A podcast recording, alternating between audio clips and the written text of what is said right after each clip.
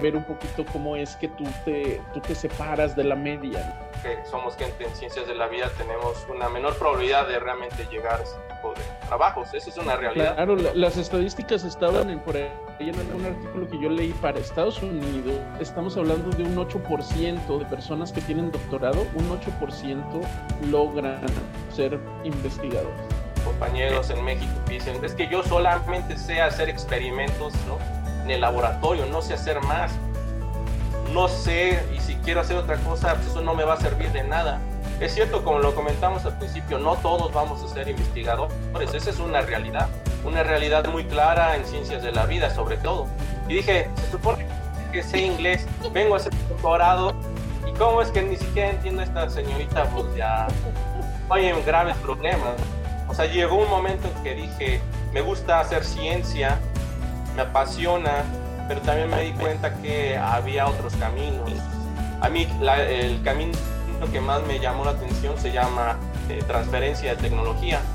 Transferencia de tecnología en el contexto académico es cómo hacer que una tecnología que se esté desarrollando en un laboratorio pueda llegar al mercado.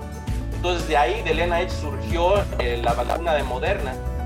Mucha gente no lo sabe, pero la vacuna de Moderna surgió a través de un convenio entre una tecnología del NIH, de este centro, y la misma tecnología que tenía Moderna.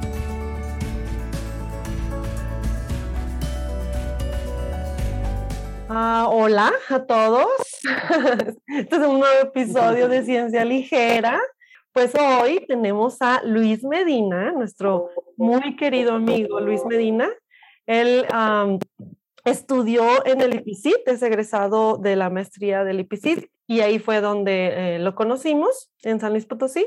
Es egresado de la UNAM de biología, luego se fue a estudiar la maestría en el IPICIT, donde lo conocimos, y luego se fue a estudiar el doctorado a la Universidad de Sheffield en ah, Reino Unido y luego regresó a México y eh, tuvo un trabajo en el Parque de Innovación Agrobiotech en Irapuato, Guanajuato.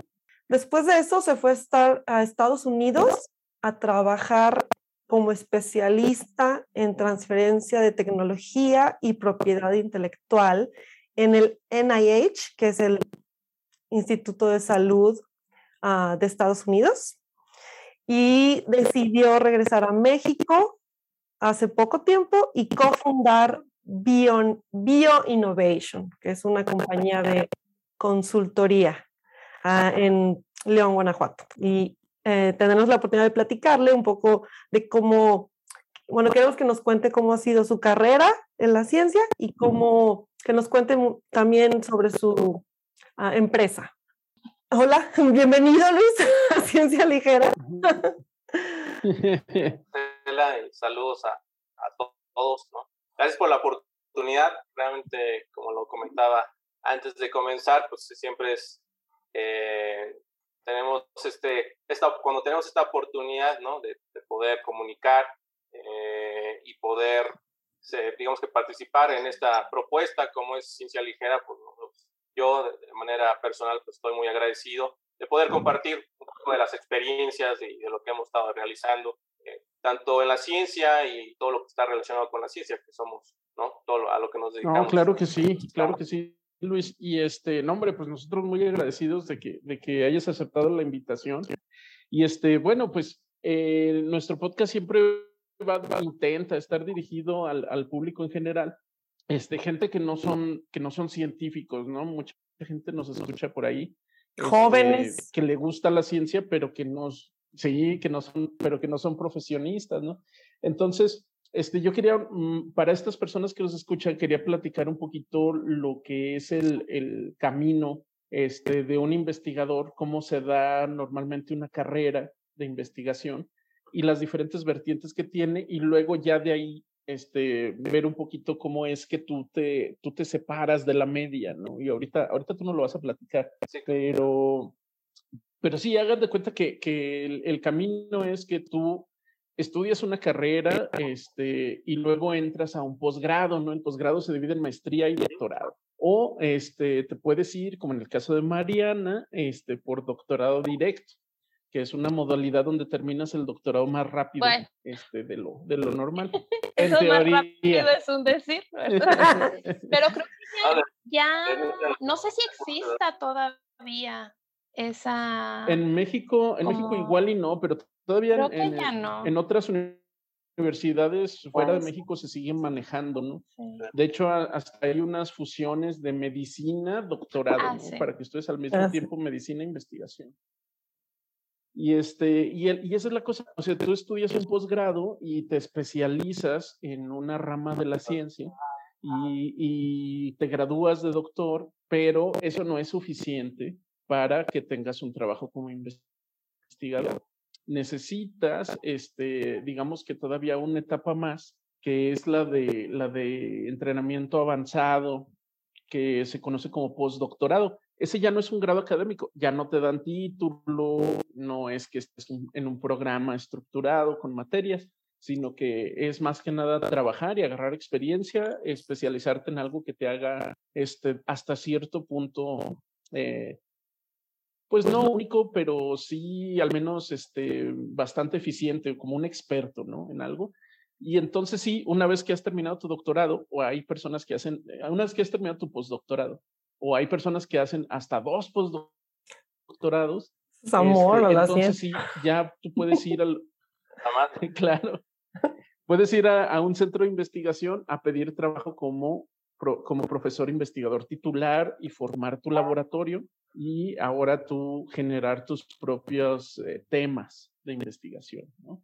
Ese es como el, como el caminito típico, eh, la historia típica de un investigador este, que tiene muchos problemas asociados a ello. Bueno, para empezar, no hay este, plaza. Eh, sí, es una realidad, digamos, la verdad incómoda, porque cuando lo platico, digo, creo que nosotros como gente que fue estudiantes lo tenemos más presente, platicando con investigadores, o sea, realmente quienes ya están con un laboratorio, eh, a veces no les gusta esos temas, pero es la realidad y sobre todo nosotros que somos gente en ciencias de la vida tenemos una menor probabilidad de realmente llegar a ese tipo de trabajos. Esa es una realidad. Claro, las estadísticas estaban en, por ahí en algún artículo que yo leí para Estados Unidos, que recordemos que Estados Unidos es un lugar que tiene mucho dinero invertido en investigación, o sea, mucho dinero invertido en investigación. Y en Estados Unidos estamos hablando de un 8% de personas que tienen doctorado, un 8% logran ser investigadores, ¿no? Ya, ya Entonces, si, si nos vamos, sí, ya titulares.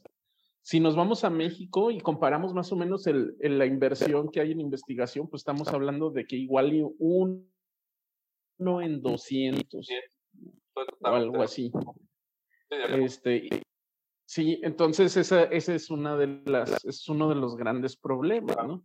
Ahora, este, no nos vamos a meter en, políticas ni nos vamos a poner aquí a llorar, pero hay otras vías, hay otros caminos que también son bastante gratificantes y que también son bastante interesantes, ¿no? Este, digamos, por ahí Mariana nos quería platicar algo. Pues sí, o sea, en, en, realidad lo que, como nos acaba de contar Raúl, ese es como el caminito em, como a seguir, ¿no? Cuando uno estudia, ajá, un canónico, cuando te vas hacia la investigación, cuando dices, yo quiero ser científico y quiero dedicar mi vida a la investigación. Eh, en el camino, pues bueno, ya te vas dando cuenta de ciertas cosas que no es, como lo acabamos de decir, tan sencillo y que a lo mejor por ahí también te, se te abren otras oportunidades para no seguir, digamos, ese camino de, ok, terminé el doctorado, uno un postdoc, otro postdoc y luego me voy a poner a buscar. En mi caso, por ejemplo, este, pues fue irme, sí me dediqué algún tiempo a, pues a, trabajar, digamos, un poquito en la consultoría eh, y después se me dio la oportunidad de la docencia, eh, que bueno, también es una, una parte bien importante eh, dentro de nuestra formación, porque pues ya una vez que nosotros adquirimos conocimientos, pues hay que transmitirlos, ¿no? Y además no nada más transmitir el conocimiento, yo creo que hablando específicamente de, de México, es transmitir el, el, que primero que sepan que la ciencia existe y que se pueden dedicar, porque también pues no es como como la meta de muchos estudiantes, vamos, el dedicarse a la investigación, porque para muchos ni siquiera lo tienen contemplado. Entonces, por ahí irles metiendo como el gusanito, la espinita de, oye, pues es que también te puedes dedicar a investigación. Sí, que hay varias opciones. Pues también es una forma ajá, de impulsar, ¿no? Y, y yo creo que en cualquier carrera, o sea, en cualquier área de educación en la que estemos hablando, pues también la investigación es una, una opción, digamos, para, para esa, ese fin, fin de la carrera. Y bueno, que la docencia puede o no llevar investigación, ¿no? O sea, puede ser una docencia pura en aula o una docencia que se pueda combinar con la, con la parte de investigación. Digamos que puede ser por ahí, pero existe, digamos, otros caminitos que se pueden agarrar después de la investigación, que es justamente, bueno, lo que nos va a contar Luis Oye, nosotros así, Luis, el doctor Luis. El doctor Luis Medina, cuéntanos de qué te dedicas. El doctor Luis Medina. Realmente es un tema, es un tema a tratar. Lo, he tratado de, lo he comentado muchas veces con colegas, ¿no? con, con investigadores en México. Sí les puedo decir, digo, teniendo, teniendo esa visión de cuando estuve, eh, digamos que una temporada haciendo un doctorado en el Reino Unido, o sea, yo, para mí el Reino Unido fue como un parteaguas a mi carrera. Me hizo ver otras cosas que yo no había visto de manera consciente en México, que había, pero no los había visto de manera consciente. Vi otra perspectiva de cómo son los posgrados. No, yo no puedo decir si, si ese tipo de posgrados son en todos los países, ¿no?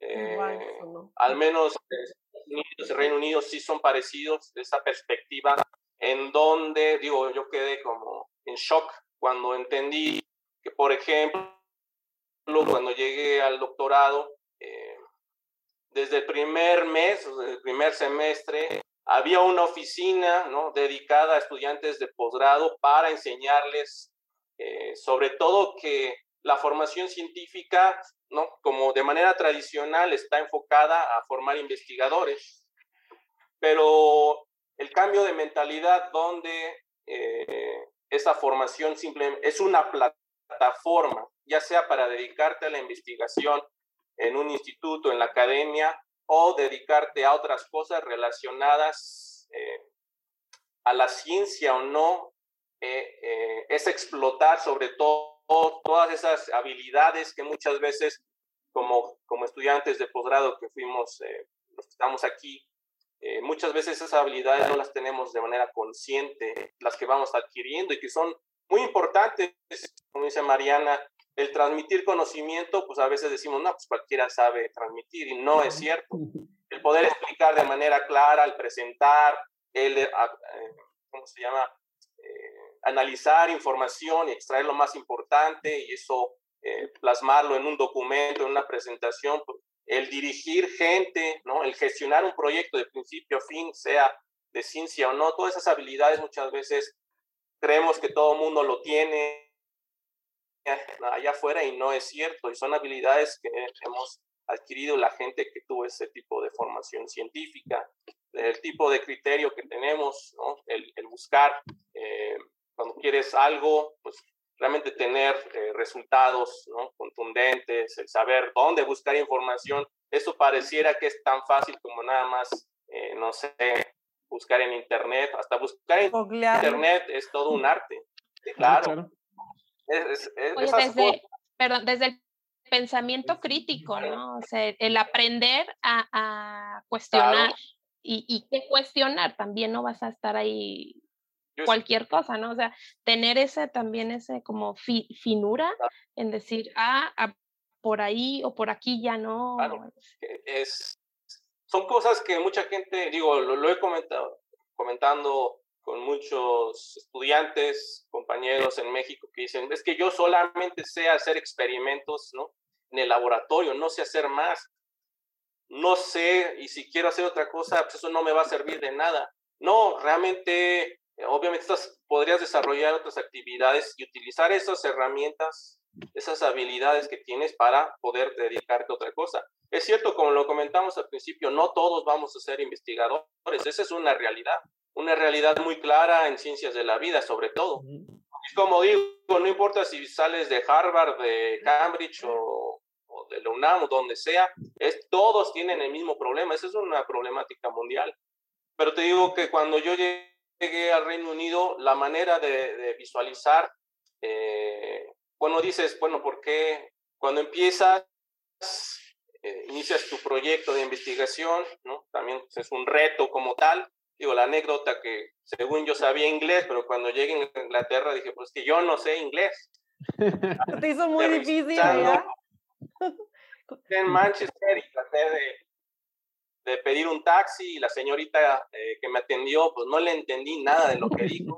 Entonces lo que anotar, ¿no? El, el, el, más bien me anotó cuánto me iba a cobrar el taxi, solamente así entendí cuánto me estaba cobrando. Y dije, se supone que sé inglés, vengo a ser doctorado ¿Y cómo es que ni siquiera entiendo a esta señorita? Pues ya hay en graves problemas, pero son de los grandes retos que uno tiene que lidiar, ¿no? o sea, eh, el, el, reto del idioma, el reto de la cultura, pero digo que, que a, mí, a mí, yo le, esa oportunidad que me brindó Inglaterra de ver otra perspectiva de los posgrados, de cómo se hace ciencia, de cómo es una plataforma para dedicar otras cosas, cosas tan contundentes que lo he platicado, por ejemplo, la gente que gestiona el IPCIT, ¿no? alguna vez me preguntaron, bueno, ¿cuál es la diferencia entre los programas que se hacen en México y al menos lo que yo viví en Reino Unido? Es que nuevamente, como les comento, había una hay una oficina, o sea, hay unos especialistas dedicados a ayudarte desde los primeros meses, semestres, para ayudarte a entender qué hay más allá de la investigación en un laboratorio o de ser investigador. Cómo hacer que esas, esas habilidades se, las puedas explotar en, otras, en otros tipos de trabajos, ¿no? Eh, ellos están conscientes que a todo su alumnado no, le, no va a tener la oportunidad de tener un laboratorio y dirigirlo. Están conscientes desde el principio. Que si lo decimos muchas veces en México, la gente, pues ni te va a decir nada, va, va a cambiar de tema, porque a mí me, me, me, es algo que muchas veces, pues lo que le digo es la, la verdad incómoda. Pero allá es más claro, o sea, mi, investigador me dijo, échale ganas a tu doctorado, pero si ves que eh, esto no es, no es que no sea lo tuyo, pero ves algo que también te apasione, pues empieza a trabajarlos desde el principio. No lo empieces a trabajar en el último semestre del doctorado o cuando terminaste el doctorado. Esto lo tienes que hacer a la par. Ellos están conscientes de que puedes dedicarte dedicarle esfuerzos, a, digo que no es nada fácil dedicar a desarrollar tu proyecto de investigación de doctorado, como a la par también eh, hacer otras cosas. ¿Y, qué fue lo, que, te, que, te, llamó la atención cuando estabas allá? Sí, eh, digo, sobre todo es esta, esta ayuda. A mí me llamó la atención que cada semana eh, había un invitado que era un, un exgraduado ¿no? de doctorado que estaba dedicándose a otro, a otra, a otro empleo, ¿no? O sea, tanto gente que estaba en, en, la industria, porque muchas veces cuando decimos, ah, es que quiero dedicarme a la industria, pues la, la misma industria es muy general. ¿Qué quieres hacer dentro de la industria, no? Claro. Quieres ser también investigador, o sea, tener un laboratorio dentro de una empresa, pero no nada más es esto. Hay un montón de gente en administración, de cómo quien gestiona los proyectos que tienen la base científica, porque la, tienes que tener una idea de qué es lo que se está, de, ¿no?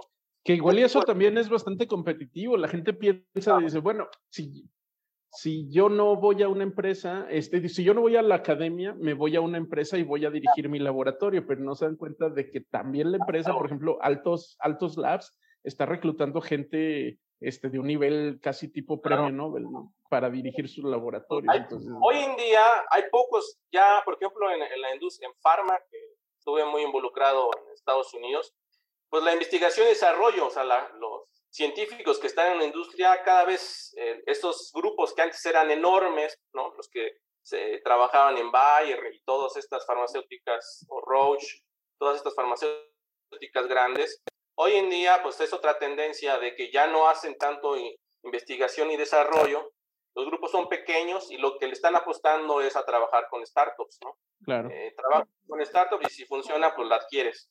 Bueno, es un modelo muy interesante de cómo están haciendo las, farmas hoy en, eh, las farmacéuticas hoy en día. Yo digo que esa, esas entrevistas, el poder platicar con, con gente que está haciendo varios roles, gente que estaba como consultores, O sea, un consultor es simplemente un experto que da, que cobra por dar asesoría. Todos nosotros podemos ser consultores de cualquier tema, ¿no? No solamente de ciencias. Si tú sabes de música, pues puedes ser consultor de, ¿no? Algo relacionado con la música. Si sabes de cocina, que si sabes de N temas, todos podemos ser consultores.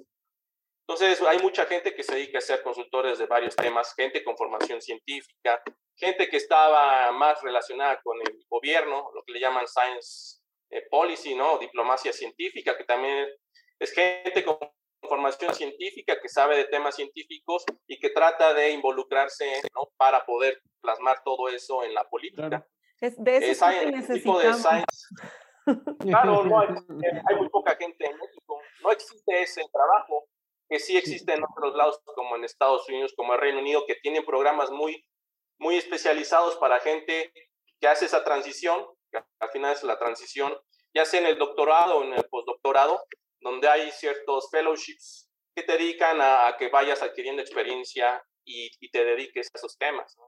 N temas, N temas. Había, todavía existe un blog donde está todo el currículum, toda la biografía de toda esta gente que está dedicando se está dedicando a diferentes eh, trabajos y tú puedes, y están sus datos de contacto y tú puedes contactarlos y tener una entrevista. Así yo tuve entrevista con mucha gente para saber realmente, o sea, llegó un momento en que dije, me gusta hacer ciencia, me apasiona, pero también me di cuenta que había otros caminos. A mí el camino que más me llamó la atención se llama eh, transferencia de tecnología es un término, claro, transferencia de tecnología en el contexto académico es cómo hacer que una tecnología que se esté desarrollando en un laboratorio pueda llegar al mercado. Es todo un proceso eh, el cual eh, pues necesitas especialistas. Quien gestiona estos esfuerzos es gente que tiene formación científica, eh, muchos al menos en el Reino Unido en Estados Unidos, pues gente de doctorado, ¿no? O postdocs, eh, maestrías al menos, en ciencia y que tiene y que, y que tiene conocimientos de negocios y conocimientos de propiedad industrial o propiedad intelectual, patentes sobre todo. Claro, luego, luego ahora tienes personas que hacen la maestría en ciencias y luego se hacen otra maestría en administración de empresas o en negocios, ¿no? O complementan de esta manera. Hoy en día, como lo, lo, lo viví en carne propia en Estados Unidos, en el Reino Unido, hoy en día el profesional que tiene formación científica y se especializa en otras áreas es, un perfil que se busca mucho en diferentes eh, empresas, industrias. Donde hay oportunidad, esa es la realidad. Hoy en día se necesita gente con formación científica nuevamente y experiencia en otros, eh, en otros ámbitos, ¿no? Eh, como comenta Raúl, es cierto, hay gente que eh, tiene su maestría, doctorado en, alguna área de las ciencias y que, por ejemplo, se especializa en propiedad industrial. ¿no? Eso es ya muy común, sobre todo en Estados Unidos, o que se especializa, como dices, en, con bionegocios, ¿no? Hay muchas, realmente no hay un solo perfil, simplemente es saber un poco más de otras áreas, eh, te, te permite pues tener tal vez un, una mayor oportunidad. Eso lo vi de manera muy clara. Entonces, a mí... Eh, luego eh, es, muy curioso que lo comentes porque a los investigadores básicamente nos piden que nosotros gestionemos eso, ¿no? tú eres investigador, tienes una, tienes una formación de hacer experimentos en la banca de laboratorio, pero aviéntate también toda la gestión de una patente, ¿no? Para que oh, vayamos este, generando un producto. Y, y, tú así de, ah, caray, ¿Y esto cómo se hace? Es un grave error, digo, en, ahorita en la empresa podemos hablar después. Pues he tenido o sea, mucho contacto con investigadores que dicen, discúlpame, es que no sé esto, es que discúlpame, es que no gestiono esto. No, es que realmente eh, los estudiantes, los investigadores no son quienes deben de gestionar estas actividades. Son los, al menos en este, en este contexto, pues los profesionales de transferencia de tecnología. El gran problema en México es que hay muy pocos. Hay muy pocas universidades y centros de investigación que tienen oficinas de transferencia de tecnología. También es una realidad, una realidad que muy poca gente quien está ahí entra por una cuestión de, pues digamos que ya muy directa, sino casi siempre es de rebote, llegué aquí porque había esta oportunidad y voy a empezar a saber, a ver cómo, cómo qué es esto y qué debo de hacer. Esa es una realidad. Yo me... Pero tú te dirigiste, tú, tú, tú, dirigiste tu camino. y es que es más... Pues es, que como... por el sistema, porque el sistema te permite dirigir hacia, hacia esos caminos. ¿Qué, ¿Qué es lo que necesita hacer los posgrados en México? Que muchas veces lo he recalcado.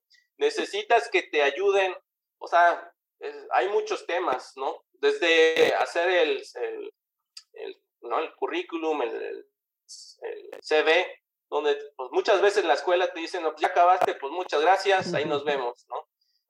Sea, como, o sea, sin hablar mal, le conocí. Hay, las estadísticas están muy claras de cuánta gente, ¿no?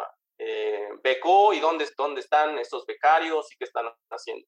Pero las estadísticas de qué resultó o qué pasó con esos estudiantes, ahí no existe, no hay información. ¿Qué pasó con toda esa, con toda esa gente? Es algo que se tiene que reflexionar sobre, que también es importante el después de, de, de haber recibido una beca o haber hecho un posgrado. También se tienen que hacer esfuerzos para, para ayudar a toda esta gente, a todos estos estudiantes, a, digamos que, a tener la, la, participación en diferentes actividades. Hay muchas necesidades en el país. Pero es que perdón, desde que mencionas, ¿no? O sea, lo, importa, lo qué importante es de, que desde tu formación tú ya tengas esa perspectiva de que a lo mejor tú sepas y estés consciente de que no te vas a dedicar a estar en un laboratorio, a dirigir un laboratorio per se, o sea, ya de investigación, pero que tú puedes aplicar lo que estás aprendiendo en cualquier otro o, otra área o que tú te puedes desarrollar tus propios medios, ¿no? Para poder eh, usar lo que usted, tú aprendiste. Pero vamos, si no tienes ni siquiera esa visión. Hay que explorar. si no tienes la visión. También hay por acá, hay por acá, hay por acá. O sea, sí, o sea, no estás y, y te enfrentas pues a, a, como ya mencionamos, o sea, no hay lugares para hacerlo, no hay lugares para todos. ¿no? Entonces... Tienes la convicción de ser investigador, pues adelante. No es imposible, pero vas a pelear con mucha gente, bueno, vas a competir con mucha gente por un solo lugar. No es imposible, pero tienes que ser pues, el, ¿no? el, la opción número uno. Esa es la realidad. Al final, transferencia de tecnología, yo la descubrí porque hay un concurso que se llama Yes Biotech eh, Competition, es un evento nacional en el Reino Unido eh, que invitan a todas las escuelas de posgrado de ciencias de la vida o biotecnología o biológicas a concursar en, este evento donde tienes que formar un equipo, ¿no? Yo formé un equipo con mis colegas de, mi laboratorio y de otros laboratorios eh, que estaban a un lado. Formé un equipo de cinco, éramos otra mexicana, en mi laboratorio había, otra mexicana eh, y además era, había un, una, una griega, un polaco y un inglés, ¿no? Eh, entonces la idea de ese, de ese evento era eh, crear una empresa de manera, pues, digamos que fantasiosa, en donde no hubiese, digamos que un concepto tecnológico de tu producto, aunque no, o sí que aunque no tuviese idea, físicamente. Y también, aunque fuese algo pues, medio loco, medio fumado, simplemente que tuvieras una idea basada en ciencia, ¿no?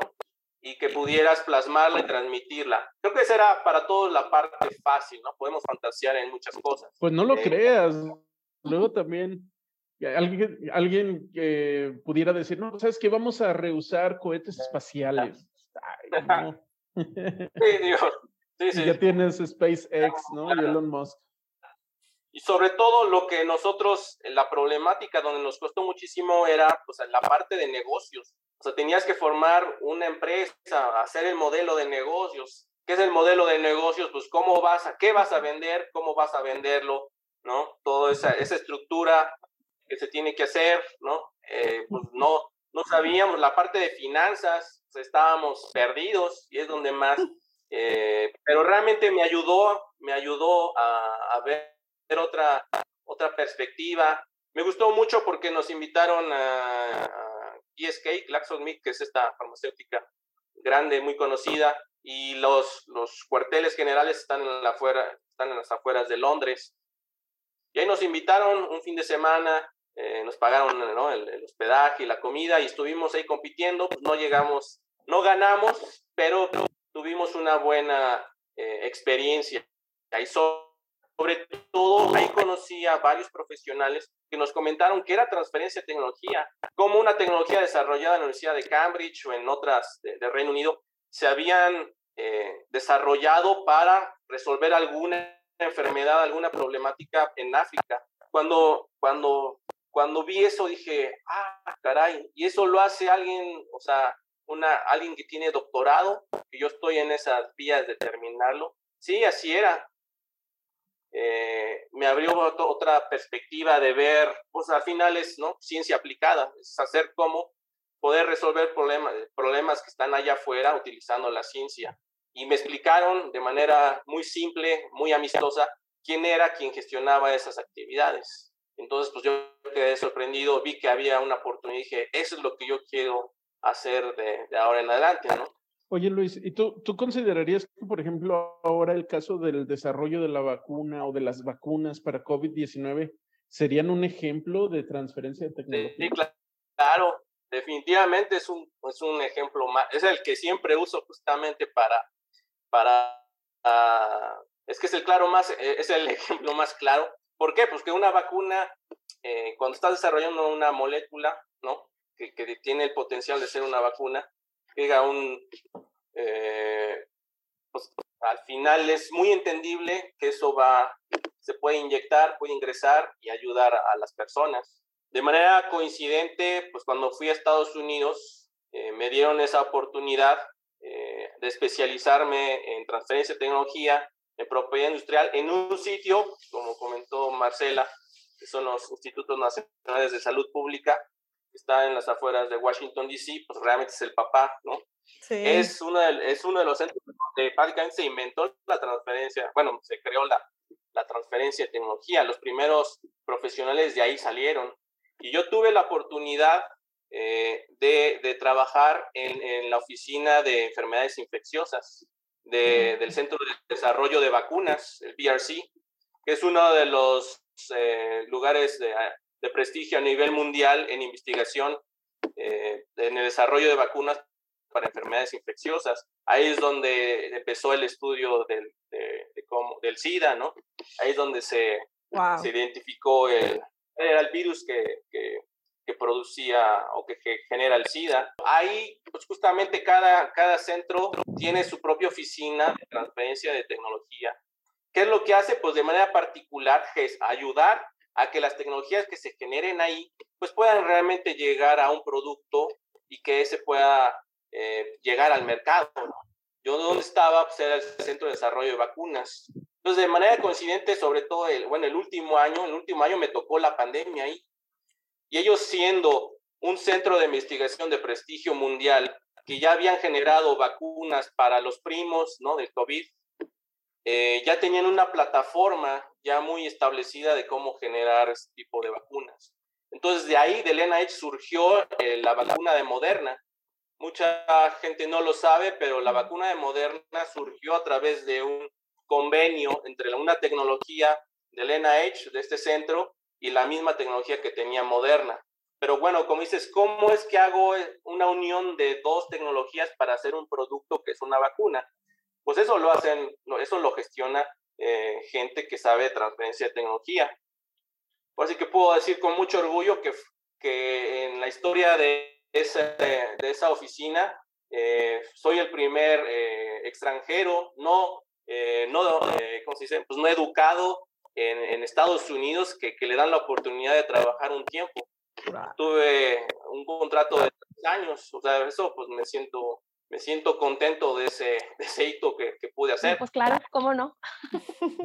y también de manera pues muy padre, mi, mi jefa directa, Amy Patrick, ella fue la que gestionó esta, todo este proceso de cómo, de cómo hacer que la vacuna moderna pues, pudiera consolidarse como tal y que, y que pudiera, ese solamente fue el primer paso. Obviamente ella pues debería recibir premios ¿no? nacionales y, no sé, la medalla al mérito, porque ella fue durante varias semanas, trabajó meses de manera intensa para que se pudiera gestionar eso.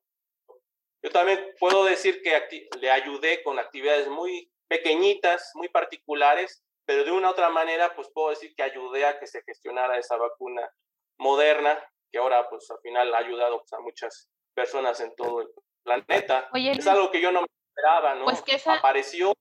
Ay, perdón, qué satisfactorio, ¿no? Ha de ser el, el hecho de, de ver eh, tu trabajo este, pues aplicado y que ha ayudado y salvado vidas y, y pues de la magnitud que está haciendo, ¿no? Definitivamente, pues eh, cuando, ahora que hace poco vi en Netflix un, un documental de Dr. Fauci de cómo empezó, que lleva años y años, siglos y siglos en el NIH, pues al final ver todas esas instalaciones, ver eh, pues investigadores que yo pude ayudar a gestionar, ¿no? O sea, básicamente lo que parte de las actividades es, oye, estamos en comunicación con los investigadores eh, que están desarrollando una vacuna, ¿no? Eh, eh, y nos dicen, oye, pues tengo esto, no sé si ya es susceptible a protegerse por, por propiedad industrial, entonces nosotros teníamos que pues leer, o sea, no te pasan toda la información y tú tienes que hacer el análisis, entonces no porque me haya salido o estoy haciendo otras cosas, sigo leyendo papers, sigo leyendo reviews, tengo que entender una tecnología de un científico, debo de entender si eso es protegible o no, que es parte de las de, todos estos conocimientos que he adquirido con el tiempo, ver cómo hacerlo, cómo gestionarlo, porque el objetivo principal es que la tecnología, si es potencialmente protegible, se proteja, y una vez que lo proteges, o muchas veces eh, o generalmente por una patente, es el proceso de buscar un licenciante, ¿no? O sea, buscar a alguien que esté interesado en poder licenciar la tecnología o que tú puedas ceder los derechos de esa tecnología, porque ahí es donde está el, el, uno de los problemas en la academia, es que creen que la academia tiene todo el proceso para llevar una tecnología hacia el mercado y no es cierto. Muchas veces solamente puedes llegar hasta esta fase y necesitas licenciar la tecnología a una empresa para que estos puedan llegar a, terminar o ya crear el producto como tal. Entonces hay, hay, dos, hay dos caminos generales en la transferencia de tecnología. Uno es licenciar tecnologías. El modelo para licenciar o ceder los derechos de una tecnología es mediante protegerlo, sobre todo con una patente, pero también hay otro camino, también es como el camino difícil, que es crear una empresa, por ejemplo. Tienes una molécula o una, una plataforma muy relevante, ¿no? Que para generar una molécula o algún producto que pueda ser de interés, por ejemplo, para varias industrias y dices, oye, pues en vez de licenciarlo, pues creo que aquí hay una oportunidad. Digo, se hacen varios tipos de análisis y puedes decir, pues yo soy investigador y creo que está la oportunidad de crear una empresa y está, o sea, así han resultado pues cientos y cientos de empresas, ¿no? En varias partes del mundo. Oye, Luis. Que vienen de la academia, ¿no? Ya sí. Platícanos de tu empresa.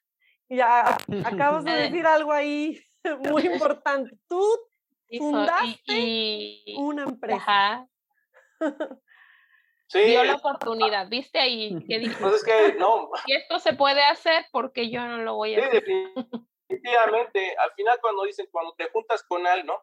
Cuando te juntas con gente que les, le, gusta el heavy metal, pues quieras o no, ¿no? Poco a poco vas, te va gustando, ¿no? Y vas entendiendo y vas platicando. Pero básicamente es el ambiente el que te permite. Yo cuando estuve en el Reino Unido, parte de mis actividades fue eh, en, eh, ver o conocer gente, fundadores de startups en biotecnología, eh, tanto la Universidad de Sheffield, donde yo estaba, como la, la ciudad que estaba a menos de media, bueno, a media hora, que es Manchester, donde hay pues varias universidades muy, muy relevantes.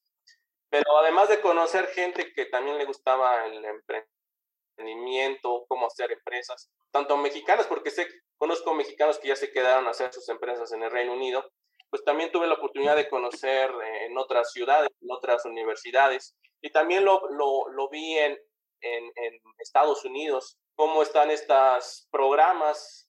Le llaman el ecosistema de innovación. ¿Qué es el ecosistema de innovación? Pues esa, esos ingredientes importantes para generar nuevas empresas de base tecnológica, como puede ser una empresa de biotecnología. ¿Qué es el ecosistema de innovación? Pues en un sitio, digamos, vamos a pensar en León, un ecosistema de innovación es para que un sitio prospere en ese aspecto, pues tiene que haber universidades, ¿no? Por ejemplo, aquí en León está la UNAM, está una sede del Politécnico, ¿no? Del IPN, está el CIEMBESTAP, ¿no? Está el y otras politécnicas, los cuales dan, por ejemplo, estas, eh, estas carreras de biotecnología, ¿no? Y demás. También hay apoyo, yo no me gusta meterme en cuestiones políticas y del gobierno, pero aquí el gobierno sigue apoyando a la innovación, nos han apoyado a nosotros como empresa y también hay en la parte de industria. Todos esos ingredientes ayudan a promover la innovación, la innovación tecnológica, que es desarrollar tecnologías para resolver problemas. Entonces yo estando en Estados Unidos, bueno, antes de irme a Estados Unidos, eh, como mencionó Marcela, cuando estuve, cuando regresé al Reino Unido en el 2017, tuve esa idea de quiero dedicarme a transferencia de tecnología, a bionegocios. Eh, tuve que regresar a México y dije, bueno, eh, ¿quién se dedica o dónde podría trabajar? Afortunadamente, gracias a LinkedIn, que si no, es así, es una plataforma que puedo sugerir utilizar, pues es como mi, prácticamente es como mi Facebook, porque ahí eh, todas estas oportunidades las, las he consolidando, las he consolidando ahí. Entonces yo encontré a la directora del Parque de Innovación Agrobiotech, así se llama. Es un sitio muy interesante porque es de los pocos en el país. Está enfocado a ciencias de la vida, ciencias biológicas, y lo que hacen ahí es un poco de todo. Ayudan a, que gente eh, de la academia y también gente del, público en general o también empresarios pueden ayudarles a gestionar estas cuestiones de propiedad industrial, eh, proteger sus tecnologías, pero no nada, no nada más es eso, sino también eh, crean ciertos programas para ayudar a, a, a, capacitar a la gente, que entiendan cuáles son los pasos fundamentales. Si tú tienes una idea de negocio, ¿qué tienes que hacer primero, no? Desde crear, desde ¿sí? fundar tu empresa. Tú dices, quiero fundar una empresa, pero ¿cómo le hago? De manera eh, administrativa, pues tienes que hacer cosas, ¿no? Tienes que ir a una notaría y tienes que ir a firmar, y si eres tú solo, tus socios, el acta constitutiva, son, son las reglas del juego de una empresa, ¿no? Y quién tiene, eh, ahora sí que es el alma de una empresa, el, el cómo, cómo gestionar todas estas cosas para crear una empresa, son cosas que desarrollé eh, ahí en el Parque Agribotech. Realmente fue una buena experiencia, estuve ocho meses antes de ir a Estados Unidos, pero ahí de manera importante conocí a uno de quien ahora es uno de mis socios, se llama Juan de la Barrera. Eh, siempre he, dicho que es uno de los cuates con, pues, con más eh, capacidad intelectual que he conocido ¿no? en mi vida, pues es un cuate muy bueno en lo que hace, es ingeniero biotecnólogo del Politécnico, pero él, yo lo conocí ahí en Agrotech y siempre eh, saliendo de trabajar, pues platicábamos en muchas ocasiones de, oye, pues estamos haciendo esto, pero a mí me gustaría hacerlo de otra manera. Había cosas que cuestionábamos que no podíamos hacerlo en el parque, hasta que llegó un punto que dijimos, oye, pues si nosotros le enseñamos a la gente cómo crear su empresa, cómo madurar su idea, cómo pues ir avanzando ¿no? en este camino del emprendimiento, ¿por qué nosotros no emprendemos, no? Es como, si le ayudamos a la gente, pues ¿por qué no nos metemos en, en tu propia empresa. claro, digo, siempre es así, en, o sea, me, me, costó convencer a mi, a mi socio, ¿no? Porque él tenía a otra persona, estábamos en Irapuato, en León, también ingeniero biotécnico de, del Politécnico, que ya había conocido unos, unas semanas antes en Chile en un evento y que también tenía esa idea de, de crear su propia empresa. Entonces, hasta que me dijo, oye, pues, si tú tienes esa idea y el otro chico también, pues, ¿por qué no nos juntamos? Y así fue como a mediados del 2017, nos juntamos en León, quienes ahorita somos los tres fundadores de Bionovation. ¿no? A ver, cuéntanos, final, ¿qué, hace Bionovation? ¿Qué, Específicamente, ¿qué, ¿a qué ¿cómo tu empresa ayuda a los académicos, a los emprendedores, a la gente de la industria? Entonces, la idea de la empresa es que hacer era formar o crear una consultora. Nuevamente, pues, como consultores, ya cada uno de mis socios tenía una expertise. Teníamos la base que es la base científica, pero cada uno tenía un expertise. A mí mi, mi expertise era transferencia de tecnología, la expertise de otro de mis socios, que se llama Fernando Suárez, era propiedad industrial, y Joel es muy ingenieril, muy desarrollo de proyectos. Y él, él en ese entonces era el único que tenía experiencia como emprendedor. Tenía ya, eh, había fundado dos empresas de base tecnológica, digo, habían fracasado, ¿no? es algo muy normal en, este, en el emprendimiento, pero ya tenía la experiencia. ¿no? Entonces, una bonita experiencia de cómo, de cómo cajetearla. ¿no? eh, al final, Bionovation, ¿qué es Bionovation? En un principio, como toda empresa, inicias de una manera, igual vas transformándote, vas evolucionando como empezamos, empezamos como, una, como consultores, consultores en el área de innovación. Justamente eso, ese expertise lo trasladamos en servicios, servicios que, hemos ya llevamos cuatro años, ¿no? Desde que empezamos, tres desde que estamos ya constituidos eh, formalmente como empresa, en temas de propiedad industrial, en temas de transferencia de tecnología, en temas de inteligencia tecnológica. Ahí tampoco platicando de manera muy breve qué es cada una, en tema de scouting tecnológico, pero ¿a quién le vendemos esos servicios? A universidades, ¿no? centros de investigación, eh, científicos, eh, digamos que independientes, porque quieren hacer un proyecto eh, independiente. También trabajamos con, con, con todo tipo de industria, desde emprendedores hasta empresas medianas, empresas grandes y, y últimamente pues, con ya con Oye, yo, eh, perdona que te, interrumpa, pero yo tengo la duda. Los centros de investigación en particular, y no voy a decir que hables de uno, más bien en general, en general, este, ¿tienen dinero para, para contratar sus servicios? Porque, porque luego mi experiencia por ahí pasando alguno es así, no hay dinero para nada, no tenemos ni para el papel del baño. Claro. Sí, la realidad es que no todos tienen dinero, o la gran mayoría no lo tienen. Eh, nosotros, donde hemos sido exitosos, es de manera eh, interesante en el norte del país, lo que es Nuevo León. Hemos tenido ahí nuestra, ahora sí que nuestra oportunidad como tal. Hemos trabajado muy fuerte con dos universidades, con tres, eh, con, con, más, con quien más, con la Universidad Autónoma de Nuevo León, en segundo plano, con la Universidad de Monterrey. La Universidad Autónoma de Nuevo León pues, es pública, la Universidad de Monterrey es privada, ¿no? y el Tecnológico de Monterrey, que también es privado.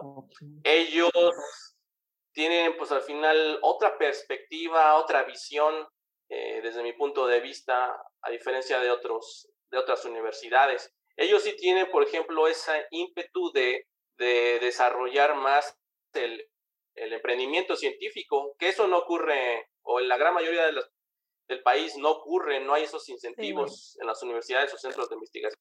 Eh, por ejemplo, la Autónoma de Nuevo León es un caso de éxito que tenemos nosotros porque ellos crearon hace cinco o seis años un programa que se llama Crealti. Es un programa para investigadores y estudiantes de posgrado que, que, tienen, que están desarrollando algo y que tienen esa inquietud de saber si pueden desarrollar o transformarlo en un producto o servicio. Obviamente, pues el investigador no tiene las nociones básicas, alguien tiene que ayudarles y se formó un diplomado, el cual, pues obviamente para obtener resultados necesitas todavía mucho tiempo, pero ya empieza a haber resultados muy importantes, ¿no? Nosotros empezamos a participar a partir de la segunda edición, que creo que fue en 2018, y ya llevamos cuatro o cinco años trabajando con ellos ya de manera continua. Eh, por la pandemia, pues ha sido todo. Ojalá este año podamos ir a, a Monterrey, que nos lleven a Monterrey, porque hemos tenido la oportunidad de dar eh, eh, esta, esta parte de ciertos temas en, emprendimiento científico, temas de cómo desarrollar tu idea, ¿no? Eh, temas de propiedad industrial, y también hemos tenido, no solamente dar como ciertos cursos como, como parte del diplomado, sino nosotros ya somos, ya por default, quienes analizan la propuesta ¿no? del investigador o, de, o del, del, estudiante. Nosotros analizamos desde varias vertientes, desde la parte científica, la parte tecnológica, la parte de mercado. Y si se escriben 30, eh, eh, digamos que hay 30 propuestas o equipos y la universidad nos dice solamente los 15 mejores o quienes tienen la mayor, la, la mayor oportunidad, pues nosotros les damos un análisis de quiénes son los que tienen mayor oportunidad y a partir de ese análisis son quienes se quedan, ¿no? Y también, pues hemos, de manera particular, a cada equipo nos sentamos una hora con ellos para, para poder entender qué es lo que están haciendo y darles consejos, ¿no? Wow. Eh, sobre qué hacer. Eso lo hemos hecho ya durante este, durante este tiempo y pues ha sido un caso de éxito con la, con, eh, la Autónoma de Nuevo León, también con la UDEM, la Universidad de Monterrey, que es privada.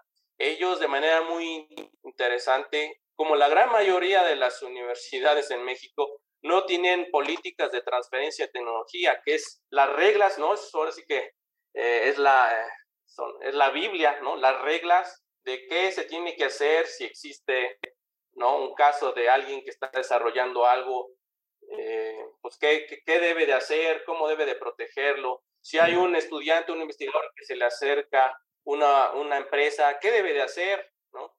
Porque hay ahora sí, caminos muy particulares. Lo que hemos visto durante este tiempo es que hay una fuga impresionante de ideas, una fuga impresionante de tecnologías que se le van a las universidades porque no gestionan bien sus actividades. Esa es una realidad mexicana, esa es la realidad mexicana. No Hace solo... tiempo, el año pasado, vi un, una, un artículo sobre eso, ¿no? La, la, realidad mexicana en esos temas. No solo la realidad mexicana, déjame te, te cuento que por ahí este mi jefe en, en, Suecia, este, llegó un momento en el que se metió en toda esta cuestión de, la, de las patentes, este, y tenía él una molécula que había, pues, digamos que le había descubierto una nueva aplicación, ¿no? Y entonces fue a la oficina de patentes del de, de instituto y le dijeron, bueno, ok, sí, esto sí, pero ya lo publicaste y dice, sí, ya tenemos varios artículos publicados con esto. Oh. Pues ya ya no lo puedes patentar. Las grandes pifias, digámoslo así, en transferencia. ¿Qué quiere decir? Eh, tienes que proteger primero y después publicar. No al revés, si tú divulgas de manera pública lo que estás haciendo, ya no es protegible por patente. Lo hemos visto pues, muchas veces. Es como las primeras reglas, ¿no? Las primeras reglas del mandamiento. Pero como investigadora, a lo mejor tu, tu prisa claro. es publicar, ¿no? O sea, porque claro. te enseñan que lo que tienes que hacer es publicar. Claro. Es que el investigador no es el quien tiene el problema, es quien no hay nadie que le, dentro de la universidad que, le, que esté Ajá, que pendiente, te ayuda y que te diga, esto no lo puedes hacer, primero haz esto, primero lo otro. ¿no? Ese es un, un, gran problema. No necesitas tener particularmente una oficina de transferencia, sino alguien eh, pues, hay gente como de vinculación, ¿no? La gente de vinculación que está siempre dentro de una universidad, por ejemplo, que está buscando o hablando con empresas para llevar a sus estudiantes a hacer tesis o que tengan oportunidades laborales, tienen que tener esa oportunidad eh, de, de platicar, de hacer diplomados, de hacer N actividades para que la comunidad vaya sabiendo de esos temas, que es algo que han hecho muy bien en la Universidad Autónoma de Nuevo León. Ya hay una hay un cambio de mentalidad, los investigadores cada vez más saben de estos temas. Cada vez yo veo todavía falta tiempo para que ya veamos resultados como las primeras empresas que de base tecnológica, sí hay empresas, o sea, sí hay consult hay por ejemplo algunas consultoras, pero ya una empresa de base tecnológica per se todavía están en ese esfuerzo para empezarlas a crear. ¿no? O sea, yo digo que una empresa es cuando ya estás ya constituida como tal, eh, ¿no? Que constituida quiere decir, pues ya de manera legal y ya pagas, ¿no? Impuestos, todo este rollo, ¿no? Así es, esa es la realidad. Pero es un caso de éxito. Eh, es una referencia este programa diplomado de Crealti. Más universidades deberían eh, copiar modelos o actividades semejantes. No es, es un camino largo, no es no es, eh, no es rápido, necesitas eh, continuidad, que es algo que lo, ese gran también de los problemas que tenemos. Si cada seis meses nos llega, cada seis años nos estamos reinventando, pues es difícil eh, tener ese tipo de procesos. Lo veo, por ejemplo, en Chile. Chile, según el, el, índice mundial de innovación, a nivel Latinoamérica, Chile es la referencia en Latinoamérica. Y realmente sí, porque sus, ya llevan procesos, por ejemplo, en estas cuestiones de emprendimiento científico, generación de empresas de base tecnológica, pues ya llevan varios eh, años, un par de décadas, y se ven los resultados. Eh, muchas empresas que se generan ahí llegan a Estados Unidos, hay en Francia. Un caso que ahorita recuerdo es Protera. Protera, eh, a partir de apoyos del gobierno, pudo consolidarse. fue fundada por dos chicos muy jóvenes y que ahorita lo que desarrollaron es un, mediante inteligencia artificial, crear proteínas, ¿no? In sílico que se puedan, muy especial, muy eh, específicas para ciertos sectores industriales, ¿no?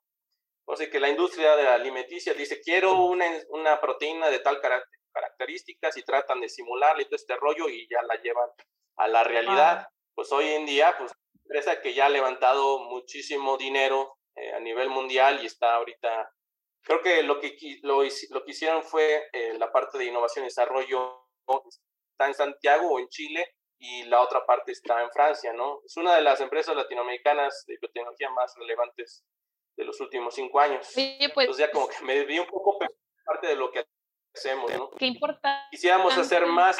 Ay, perdón.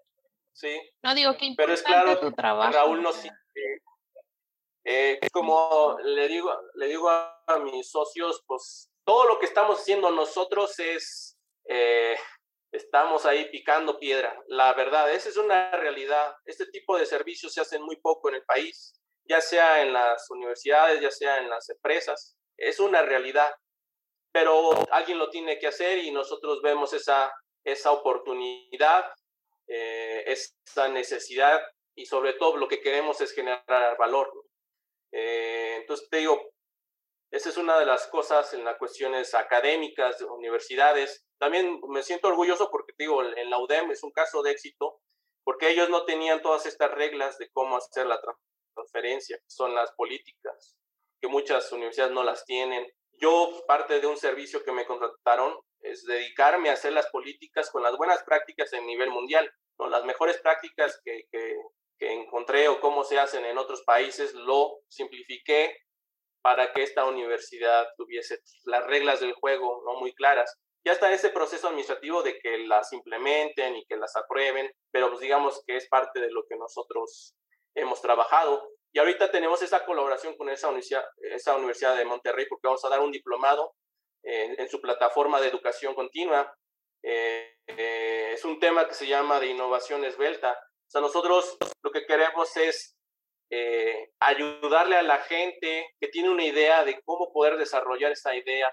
Si yo tengo 10 ideas, muchas de las preguntas, ¿no? Cuando quieres emprender o quieres hacer un negocio, ¿cuál de esas 10 ideas es la mejor, ¿no? ¿Cuál es la que tiene una mayor oportunidad? Y todas esas herramientas, esas metodologías, nosotros las vamos a dar en este diplomado que va a empezar eh, en dos meses ¿no? aproximadamente. Todos ya, ya empiezas a tener ¿no? tus colaboradores en las universidades. También es cierto que hay, hay universidades que nos han dicho, pues no, o sea, no, como dicen, no hay dinero, está muy padre lo que hacen, pero no hay dinero. Eh, lo hemos visto mucho en propiedad industrial. La propiedad industrial en las universidades es muy compleja, porque muchas veces quien gestiona, los administradores, ven la propiedad industrial como un gasto, no como una inversión, que es algo que se tiene que cada vez, que tengan más conciencia de, de esos temas. La propiedad industrial no es un gasto, es una inversión. Si nosotros somos, somos expertos en analizar eh, el sistema de, de, patentes ¿no? a nivel internacional, es como un libro, ¿no? es como tener la sección amarilla y saber todo lo que se está protegiendo a nivel mundial.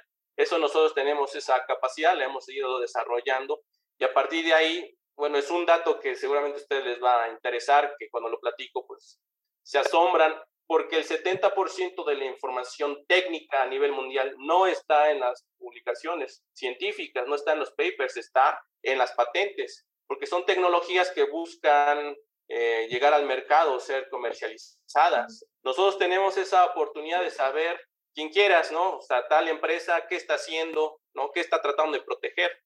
Eso se llama inteligencia tecnológica, es analizar un sector tecnológico y ver dónde está esa, esa, la perspectiva a los siguientes años, dónde están esas oportunidades, quién está protegiendo ahí, quién está eh, innovando, ¿no? generando tecnologías, quién está llegando. Ese análisis lo hacemos ya en ese caballito ¿no? de la consultora. Del tema que quieras, obviamente nosotros somos una consultora, bueno, no les... Eh, básicamente la idea de la consultora es generar prosperidad para la región a través de la innovación tecnológica, que la innovación tecnológica es generar tecnologías, bueno, más bien productos o servicios que resuelvan algún problema ¿no? de la sociedad, enfocada en ciencias de la vida. Yo tengo, yo tengo en particular un ejemplo que yo creo que, que nos puede ejemplificar un poquito la importancia de, de, lo que ustedes hacen, ¿no? Hace poquito este, el, el gobierno sacó como una especie de convocatoria porque ellos estaban dando dinero para la gente que pudiera solucionar, científicos, académicos, que pudieran solucionar el problema del sargazo. Eh, ah, entonces, este, resulta que cuando, bueno, yo, yo no soy experto en ecología ni experto en ambientales, pero bueno, mi esposa sabe un poquito más de, de, de tecnologías ambientales. Y este, platicando con ella, ella me dice, eh, Rul, es que la, ahí el concepto está mal. El sargazo ya no se va a ir porque es una consecuencia del calentamiento global. ¿no? Entonces, el, que ellos estén dando dinero para exterminar el sargazo no es algo posible. Eh, se tiene que replantear y en realidad lo que ahora tenemos que hacer es tratar de utilizar al sargazo como, ah, como algo que sea útil para nosotros para recolectarlo y bajar este, los niveles de contaminación en las playas. Pero es algo que, este, pues eso solo alguien con una formación científica puede, puede verlo, ¿no? Totalmente de acuerdo, totalmente de acuerdo. Es, eh, como dices, está ahí, no lo puedes eliminar. O sea, obviamente, ahorita hay todo un boom, ¿no? De generar tecnologías para mitigar eso, para ver cómo, ¿no? Hay máquinas de, que están diseñando de cómo poderla remover y todo este rollo, ¿no? Y otra, también hay gente trabajando, de, ¿no? Buscando aplicaciones, que nuevas cremas, ¿no? Utilizando, yo qué sé, sí, definitivamente es, un, es una problemática como, tal y hay que buscar cómo solucionarla, ya sea la academia, ya sea la industria o quien sea, eh, o alguien con, pues obviamente es más fácil si tienes, ¿no? Estos conocimientos, estas bases científicas para buscar una solución. Eso es lo que nosotros hacemos, apoyar a todos estos sectores, a la industria, a los emprendedores, universidades, pues a, consolidar estas cosas. Hace tiempo, pues un investigador de, eh, que está en Ensenada, creo que es el CIP, ¿no? Él de manera muy particular dice, yo estoy, yo estoy estudiando eh, ciertas moléculas, eh, yo quisiera saber, pues al final, qué se está protegiendo, ¿no? A nivel mundial, dónde están las oportunidades, dónde yo podría tener cabida, ¿no? o cómo generar nuevas líneas de investigación, pero con más enfoque hacia una, hacia, eh, hacia el área de que una industria pueda interesarle lo que estoy haciendo. Porque obviamente también algo que aprendí es cómo se hacen esas colaboraciones entre la academia y la industria que queremos fomentar más en el país, ¿no? Eh, y ese tipo de estudios pues, fueron importantes porque le permitió entender dónde estaban esas áreas que todavía no estaban explotadas, y donde él tenía la oportunidad de, acercarse con industrias eh, que, pudieran ¿no? adquirir esa tecnología. Entonces, es algo que hemos estado haciendo de manera muy relevante en la academia. Con empresas, hace poco terminamos un proyecto de, es un, empresario eh, que se dedica a la distribución de gas, ¿no? Y él de manera muy visionaria dijo, oye, yo he escuchado que hay una nueva, un biocombustible a nivel mundial. Quiero saber si yo lo puedo implementar en México. Ya no solamente es la cuestión, eh, pues, más bien de manera clara quería saber eh, qué existe a nivel mundial, ¿no? De, al respecto, qué, qué, tecnologías puede utilizar para, para traer o, o, para explotar ese nuevo biocombustible aquí en México. Pero no solamente eso, sino también pues, al final entender la parte financiera, que es algo que muchas veces no lo tomamos en cuenta, que hacemos mucho en la consultora. También la viabilidad financiera de implementar esa tecnología. Es algo que hemos visto mucho en la, en la academia. Desarrollas algo muy relevante, ¿no? Que, que, que, sustenta, que, que, puede mitigar el cambio climático y demás, pero actualmente todavía es muy cara la tecnología. Necesita tiempo para desarrollarse y abaratarse. Entonces, pero a veces no lo visualizamos. Entonces, eso también, ese tipo de análisis ya a nivel financiero, comercial o de mercado, lo implementamos con la parte tecnológica o de ciencia. Entonces, creo que damos un análisis muy completo para realmente, pues al final, en la consultora, ¿qué es lo que damos? Eh, información estratégica ¿no? a nuestros clientes para una mejor toma de decisiones. Básicamente les damos información para que ellos decidan, pues vamos por aquí, vamos por allá. Y ojalá y eso, le dimos ese análisis de cuáles son las tecnologías que podía implementar en México para producir ese biocombustible. Digo, por cuestiones de confidencialidad, pues no puedo decir qué tipo de biocombustible ni qué empresa era, pero ahora, así se maneja. La parte de confidencialidad, pues también es algo de, ¿no? de todos los días que, que tenemos que manejar. Ahorita hay tres unidades en el negocio en la empresa. Una, eh, ahorita la más avanzada se llama Dipterra, es un proyecto, que ese proyecto si va avanzando en algún momento se va, se va a convertir en una nueva empresa. Va a ser la hija de la empresa madre que es Bionovation, así lo, así lo veo.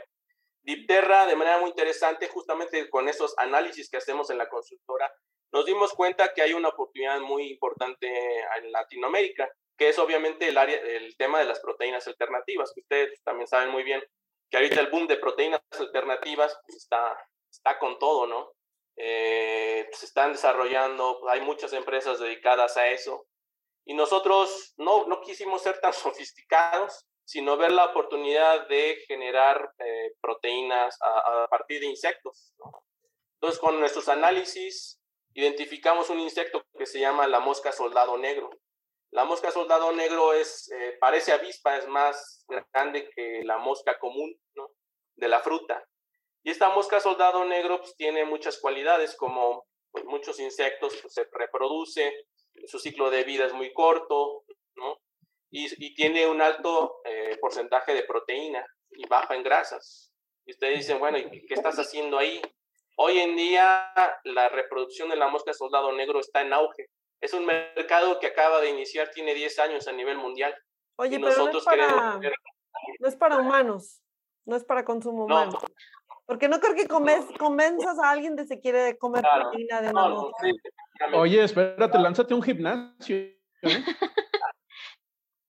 Promete, promete músculo y... Promete, promete. Está enfocado, o sea, a diferencia, por ejemplo, de grillo, ¿no? Que ya de manera tradicional te lo puedes comer, digo, no, es para todos, pero lo que queremos es generar proteína para, eh, para ciertos animales, ¿no? Hoy en día, pues, alimentar a, a animales de granja como, como puercos, como pollos, eh, es un rollo, ¿no? Utilizas soya, utilizas otras que obviamente son cultivar eh, soya, pues ya saben que arrasan con bosques, selvas y demás. Entonces, están buscando otras alternativas más sustentables. Ah, el enfoque de la empresa es sustentabilidad, buscar tecnologías o soluciones relacionadas que puedan eh, mitigar el cambio, el impacto, el cambio climático, el impacto de, de, nosotros como sociedad. Y eso es parte de lo que, el alma de lo que hacemos. Entonces vimos esa oportunidad Ah, porque de manera muy interesante la mosca se come cualquier tipo de residuo orgánico, el que quieras, el que quieras. Y hay varios sectores, varios sectores industriales que generan, eh, ¿no? Montones y montones, toneladas de residuos orgánicos. Una de ellas es la industria cervecera. La industria cervecera eh, genera toneladas de residuos al año, millones de toneladas de residuos al año. Y, ese residuo se llama masilla, ¿no? Que ya es el, sí que el, producto de, procesar la cebada y todo este rollo se llama masilla. Imagínate si una, aquí conocemos una cervecería, cervecería local que genera pues, una, una cantidad considerable y no saben qué hacer. Imagínate las grandes empresas que hay aquí en México, no, o sea, porque no nada más me lo estoy inventando, sino hemos platicado con ellos y dicen, es que no sé qué hacer con ello, con eso. Y de manera muy interesante, esas empresas han, han hecho eh, eh, convocatorias de innovación abierta. ¿Qué es innovación abierta? Pues quiero saber qué soluciones tienes para que yo pueda procesar mi masilla. A ver qué se le puede hacer. Un poco de contaminación y la mosca que nosotros eh, estamos eh, reproduciendo se lo come, se come la masilla y crece. Entonces está solucionando, ¿no? Estamos revalorizando los residuos. ¿Qué es revalorizar? La masilla no cuesta, no vale nada o vale unos pocos pesos. Que casi ese tipo de masilla se la regalan a, a, todavía tiene muchos nutrimentos y se lo regalan a, gente que tiene ganado, por ejemplo, pero no, no, no tiene ningún beneficio y no pues, saben qué hacer con tanto. Nosotros, no es que nosotros sea la, la mejor solución, pero es una manera de poder mitigar de esa, esa, problemática, utilizar sus residuos para crear, eh, eh, pues, para generar proteína y que esa proteína pueda utilizarse para ciertos animales porque es alta en proteína. Pero esa mosca no solamente la buscamos como una, una fuente de proteína sustentable, sino la misma, ahorita se están haciendo mucha investigación porque eh, también tiene residuos grasos y esos residuos grasos y otros compuestos se están ya utilizando, implementando para la industria cosmética, para la industria farmacéutica. Apenas está en los primeros indicios. Queremos estar ahí, llegar ahí, ¿no? Llegar a esos hitos de, de venderle, eh, ¿no? Ciertos componentes de, la mosca a, a, la industria farmacéutica o cosmética. Entonces, al final es una plataforma. Ahí también estamos platicando con con varias empresas que están interesadas en utilizar esa tecnología. Es, es, es interesante porque vamos a estar viajando porque hay varias empresas interesadas en esa tecnología. Esa es Dipterra. Y bueno, algo que, algo que, que me llena de orgullo es que, o sea, este, estos primeros dos meses de, de principios de año nos ha ido muy bien porque ganamos dos premios. Uno por el Banco Interamericano de Desarrollo, que es una organización a nivel mundial, que sus oficinas están en Washington, D.C., y que apoya a proyectos de diferente índole ¿no? en toda Latinoamérica, en, un concurso que, que ellos eh, iniciaron el año pasado. De 200 proyectos, nosotros ganamos la categoría de manejo de residuos sólidos. ¡Wow! eso es una, la propuesta de utilizar la mosca para revalorizar residuos, aprovechar residuos de, la agroindustria, pues nos permitió ganar ese premio, un premio económico, pero sobre todo, pues ahora sí que el reconocimiento, ¿no? Hay empresas, hay, hay gente que se ha acercado a platicar con nosotros, ¿no? Saber más de esto. Fue una colaboración entre el Banco Interamericano de Desarrollo y FEMSA, ¿no? Que es, así que el, el dueño de Coca-Cola, pero todas las grandes empresas realmente ahorita están muy involucradas en en buscar tecnologías que tengan, eh, eh, pues puedan mitigar ¿no? eh, el, impacto ambiental, ¿no? que puedan ayudar a, buscar soluciones verdes y demás. Entonces ganamos, todo el equipo pues, está muy contento y un mes después ganamos a nivel estatal también un premio a, nivel Guanajuato que nos recibió el gobernador de Guanajuato en donde ganamos en la categoría de, de empresa que, que, promovió el año pasado la innovación y desarrollo.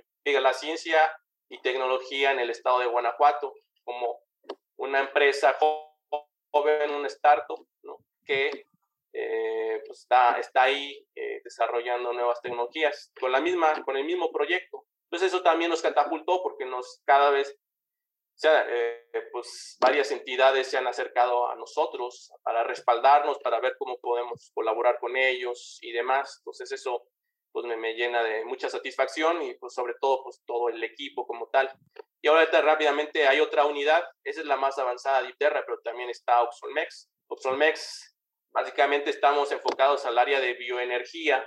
Uno de mis socios es, es experto en bioenergía, él se dedicó a trabajar varios años en ese sector y dijo, pues que ahí tenemos una oportunidad, ¿no? También nuevamente pues, es, un, es, una oportunidad todavía muy poca, muy poco eh, desarrollada en México. Toda, eh, digamos que tiene unos 10 años donde hay pocos casos de éxito, eh, genera, por ejemplo, eh, trabajando con el biogás, ¿no?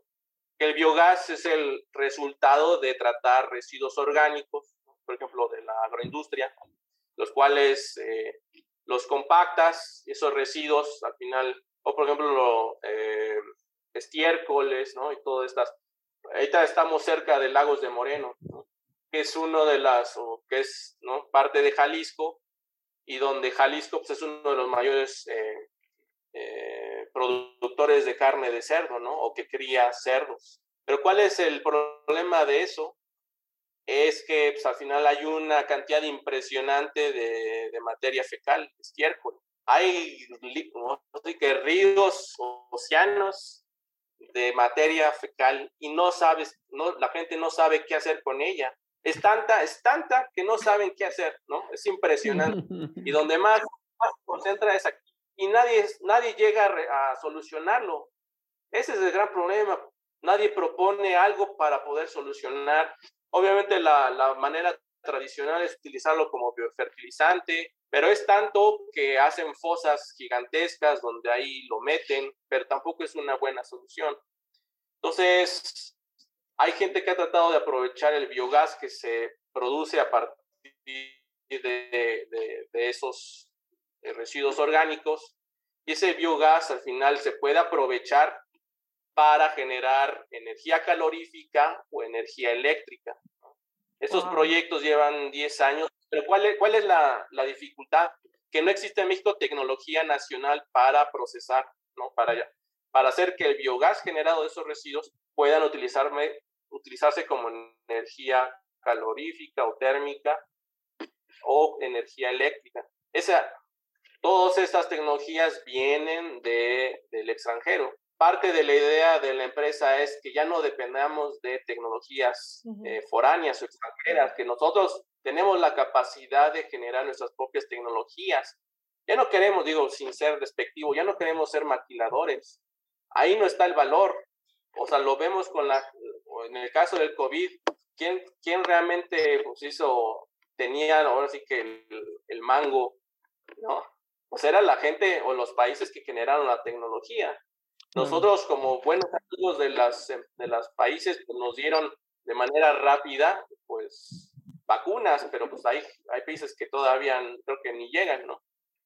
Pero bueno, al final lo que queremos es ya ser, dejar de ser tan dependientes de, de, de, tecnologías extranjeras. En el caso de biogás y de muchos de los proyectos que se tratan de implementar, el traer una máquina de fuera para solucionar hace que los proyectos aquí en México sean inviables porque es muy caro. Imagínate, tienes que pagar una máquina que cuesta millones, ¿no? Que está en euros y después la tienes que pagar el transporte a México y tienes que pagar todos los impuestos y demás. Hace que sí, supongo. Sí, entonces no es viable. La única manera es que generemos tecnología aquí en México. Y es lo que estamos desarrollando, generar tecnología muy particular, porque no, es muy difícil ser experto en todo, pero muy particular nos estamos asociando con otras empresas para al final poder tratar ese tipo de, de problemas y generar, por ejemplo, estamos trabajando con una empresa aquí en Lagos de Moreno que tiene criadero de cerdos, tiene mucha materia se mete dentro de unas, son como unos globos enormes donde ahí se mete la materia fecal y es donde ahí se va acumulando. Es como un globo, se va llenando porque se va llenando, se va acumulando el biogás. y ese biogás suena complicado. y puedes generar... Ah, eh, ah, bueno, digamos que lo que puedes hacer es que, por ejemplo, los, los lechones tienen que estar así que en una temperatura calientita, ¿no? muy estable. Y obviamente eso, eso necesitas, para mantenerlos calientes, necesitas eh, gas LP. Yo no sé si han visto que el gas LP, conforme pasan los meses, sube y sube y sube y sube. Obviamente para una, una granja pues se hace inviable, es muy caro. Pero imagínate que tú usar tus residuos para generar calor y que puedas mantener a tus lechones ya con la la energía que generaste de tus residuos, ya no de utilizar gas LP, o que tengas, ¿no? Eh, las instalaciones utilizan energía eléctrica y a partir de tus residuos orgánicos puedas generar tu propia electricidad, ¿no? Que necesitas para tus lámparas. eso te hace que, que puedas eh, mitigar muchos costos. Son cosas que apenas van iniciando y que, pues, que somos parte de lo que hemos estado Oye, Luis, pues qué interesante todo lo que haces. O sea, desde, bueno, lo que nos platicaste, toda la historia, ¿verdad? Este, de cómo es que se te amplía quizá el panorama para ahora hacer eso y, y justo como decías, es, eh, somos un país que no necesitamos mucho, no tenemos esa, esa visión y esa conexión entre academia e industria y que hace mucha falta porque finalmente pues es ver aplicado y, solucionar problemas eh, cotidianos de la sociedad. Este, pues nada más agradecerte el que hayas aceptado nuestra invitación el estar aquí. Este, vamos a poner por aquí este, sus páginas, sus redes sociales. Redes sociales de para que si alguien así es, se quiere acercar con ustedes, pues ya que lo haga directamente y pues ya ustedes Los emprendedores. sus así es.